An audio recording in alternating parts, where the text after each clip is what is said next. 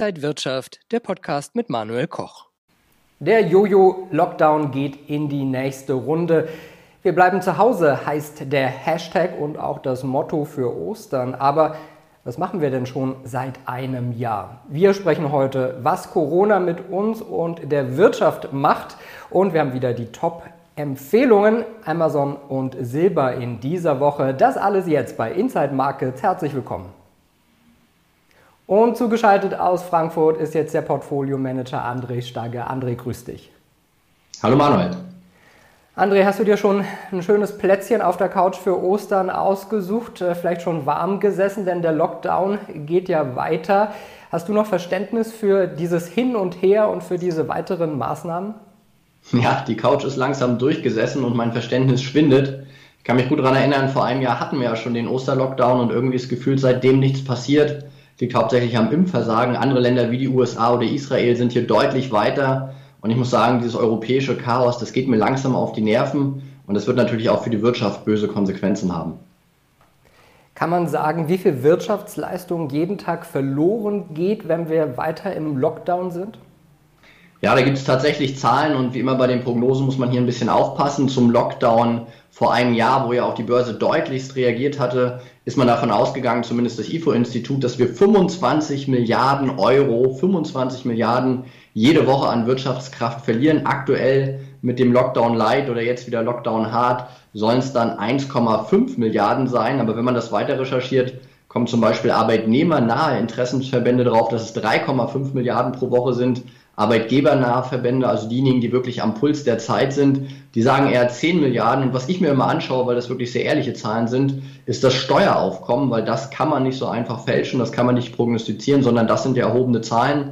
Und da müssen wir feststellen, dass wir gerade auf Bundesebene 25 Prozent unter den Steuereinnahmen noch vor Corona liegen. Und das sind doch deutliche Konsequenzen für die Wirtschaft, die sich langfristig auch negativ bemerkbar machen.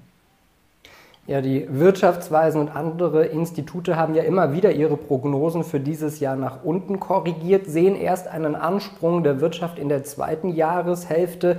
Aber kann man sich so sicher sein, dass das wirklich eintrifft? Denn durch die Katastrophe bei den Impfungen und bei den Schnelltests schiebt sich ja eigentlich alles immer weiter nach hinten. Also wenn ich eins in zehn Jahren Fondsmanagement gelernt habe, wo du ja wirklich mit vielen Prognostikern sprichst, von den großen Investmentbanken zu ganz unterschiedlichen Themen, dann das, dass keine Prognose sicher ist. Ich meine, man beruft sich da sehr hoch, äh, sehr stark auf diese Nachholeffekte.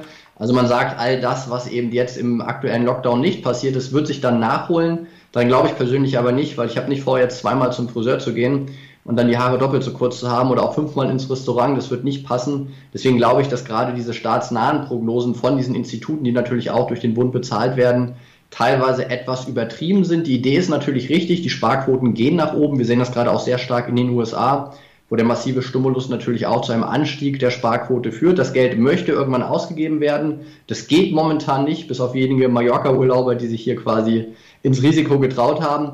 Aber ich glaube nicht daran, dass wir diesen sehr starken V-Shape sehen in der Wirtschaft, in diesen ganz starken Nachholbereichen. Hier spreche ich insbesondere vom Service-Sektor. Ich meine, in der Bauindustrie oder auch in der klassischen ähm, verarbeitenden und erstellenden Gewerbe, da sieht man das schon ein Stück weit. Aber ich glaube nicht daran, dass Dienstleistungen so stark nachgeholt werden, wie man sich das vielleicht hier von den Prognostikern erhofft. Ja, André, wenn du fünfmal ins Restaurant gehst, kannst du danach zehnmal ins Fitnessstudio gehen. Das hilft ja vielleicht dann auch. Wir sprechen gleich weiter, was die Wirtschaft jetzt wirklich bräuchte, schauen aber erst einmal auf den Veranstaltungshinweis. Wenn ihr euer Trading-Wissen verbessern, vertiefen wollt, könnt ihr an den kostenlosen Webinaren der Trading House Börsen Akademie teilnehmen. Bequem von zu Hause, dem Büro, wo immer ihr wollt. Und am 6. April macht André Stagge ein Webinar. André, worum geht's denn da? Wir werden hier wieder den großen Marktausblick wagen. Das heißt, wirklich mal eine Stunde uns Zeit nehmen, auf die großen Tendenzen in der Wirtschaft hinweisen. Hier insbesondere das Thema Inflation und Anleihen und werden eben auch ableiten, was das für den Sommer für Aktien bedeuten kann, weil da kann es eben ungemütlich werden und darüber werden wir sprechen. Für wen ist das Webinar denn geeignet? Für jeden? Das ist in jedem Fall für jeden geeignet, weil wir nach dieser Stunde noch die Möglichkeit haben, alle Fragen zu beantworten. Und deswegen sage ich, jeder, der sich für das Thema Wirtschaft und Börse interessiert, der sollte da mal reinschauen und gucken, ob er da was mitnehmen kann. Und ich werde immer wieder gefragt, ob es denn wirklich kostenlos ist oder ob es hintenrum noch irgendwelche versteckten Kosten geben könnte. absolut kostenlos und unverbindlich. Das Einzige, was du investiert, ist deine geschätzte Zeit, wenn du dich da anmeldest. Es gibt auch eine Aufzeichnung, also es lohnt sich auch anzumelden, wenn man nicht dabei ist. Und ich denke, mit Börsenbildung sollte man sich beschäftigen, weil damit kann man natürlich auch langfristig viel Geld verdienen. Also die nächsten Termine am 6. April das Webinar mit André Stagge, am 29. April erfolgreich mit Bluestar handeln, wie wende ich das Trendfolgesystem richtig an und am 27. Mai Handelsstrategien und deren Umsetzung, die besten Strategien für Einsteiger. Also meldet euch am besten sofort kostenlos an unter trading-haus.de und sichert euch euren Platz.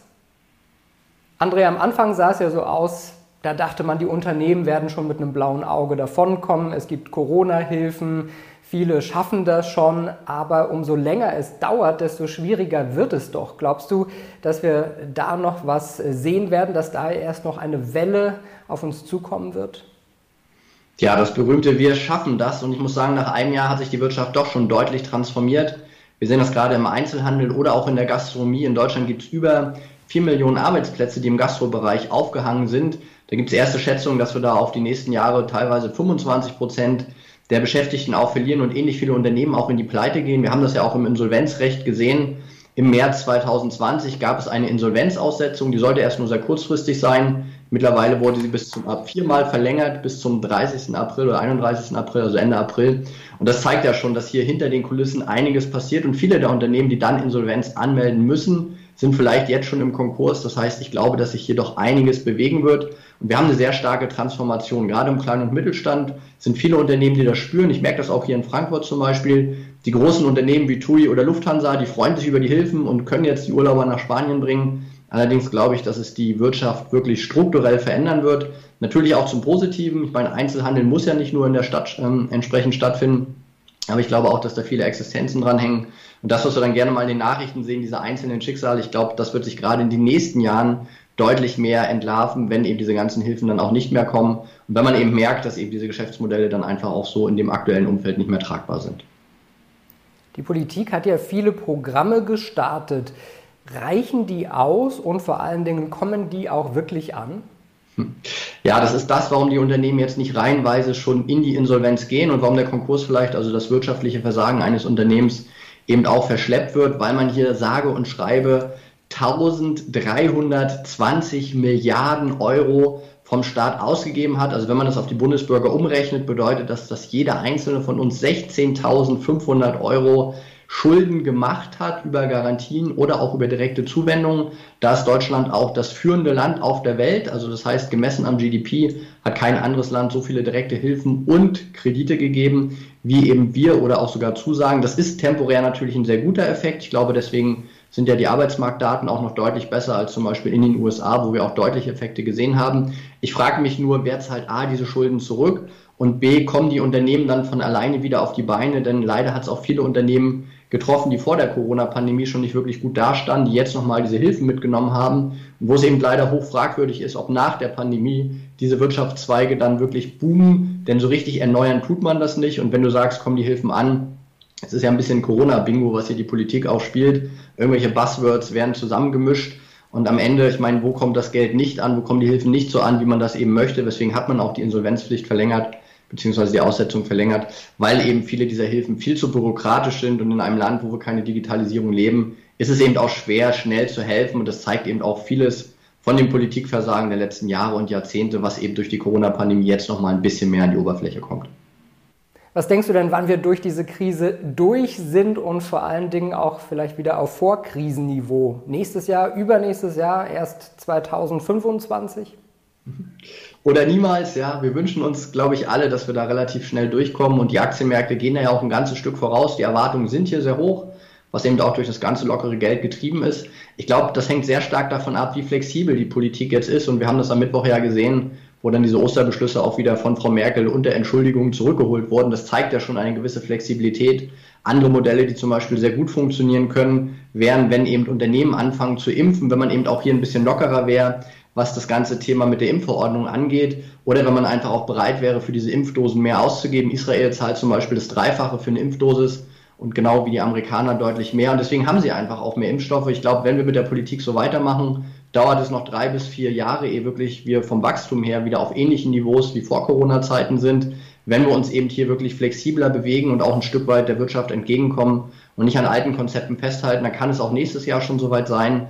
Aber das, was die Prognosen sagen, und man neigt da ja auch mit den Modellen der Vergangenheit zu arbeiten, was so eine Pandemie nicht gut abgreift, glaube ich schon, dass es unrealistisch ist, was uns ja teilweise auch versprochen wird, dass wir jetzt am Ende des Jahres schon wieder dastehen, wo wir jetzt Anfang letzten Jahres waren. Also das glaube ich nicht. Ich glaube, es dauert doch ehrlich etwas länger, gerade auch ökonomisch, wenn das Geld nicht mehr so fließt, um da wieder auf das Vorkrisenniveau zu kommen.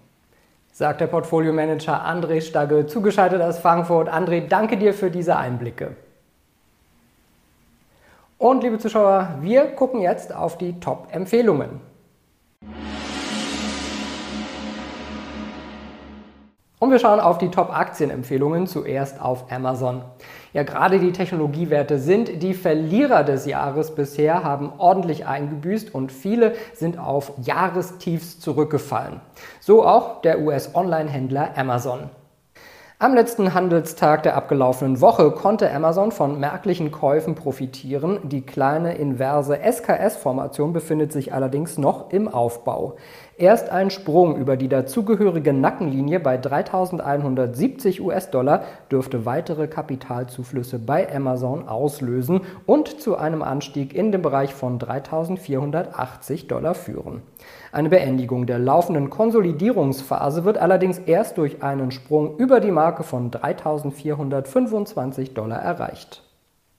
Das Edelmetall Silber hat bei rund 30 US-Dollar ein drohendes Doppeltop in 2020 und auch in diesem Jahr etabliert und läuft Gefahr, dieses weiter auszubauen.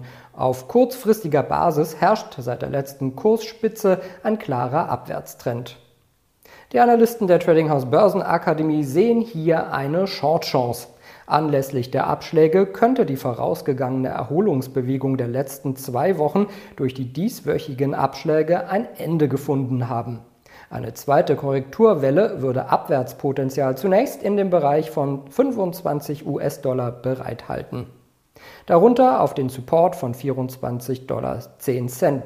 Endgültiges Ziel könnte jedoch der 50-Wochen-Durchschnitt bei aktuell 23,52 Dollar für den Silber Future darstellen und würde sich für ein kurzfristiges Short-Investment anbieten.